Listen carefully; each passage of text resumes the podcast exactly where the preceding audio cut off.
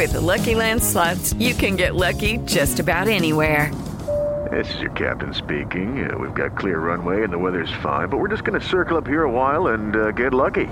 No, no, nothing like that. It's just these cash prizes add up quick. So I suggest you sit back, keep your tray table upright, and start getting lucky.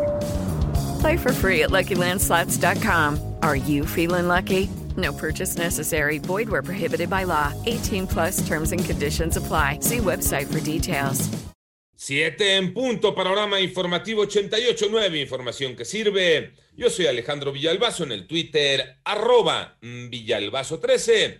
Es viernes 16 de julio, Iñaki Manero. ¿Cómo te va, Iñaki? Ya se nos fue una hora, Alex Villalbazo, amigos de la República Mexicana, y gracias por seguir en Panorama. Adelante, Iñaki. Vámonos con el panorama COVID, la cifra de muertes a nivel mundial por COVID-19 ya llegó a 4.066.633 eh, personas. Estos son cifras de la Universidad Johns Hopkins y es una numeralia que entregan todos los países del mundo, las secretarías y los ministerios de salud a esta universidad que los concentra y los difunde. El número global de casos, 188.929.998, también de acuerdo con la John Hopkins. El Comité de Urgencias de la Organización Mundial de la Salud advirtió sobre la fuerte probabilidad de que emerjan nuevas variantes de coronavirus que serían más peligrosas y difíciles de controlar si no nos vacunamos con la velocidad con la que nos debemos de vacunar. Por eso, por eso se, se, le dice a la gente y a los gobiernos que vacunen lo más rápido posible.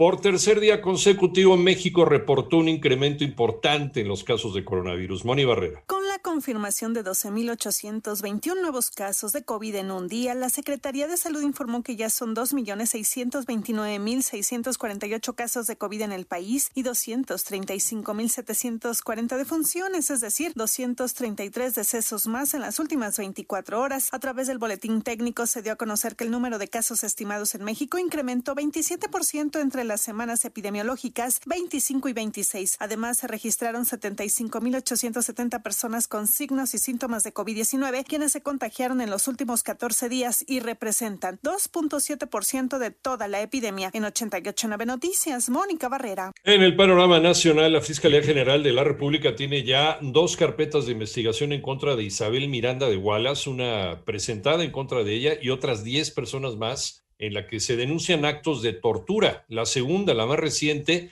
en la que se le acusa solo a ella por el delito de falsedad de declaraciones en la modalidad de simulación de pruebas. En tanto, la diseñadora Marisol Peralta Ojeda, conocida en el mundo de las pasarelas como Sol Peralta, fue localizada sin vida junto a su pareja sentimental en la vía Tixtla-Chilapa, en la zona centro de Guerrero.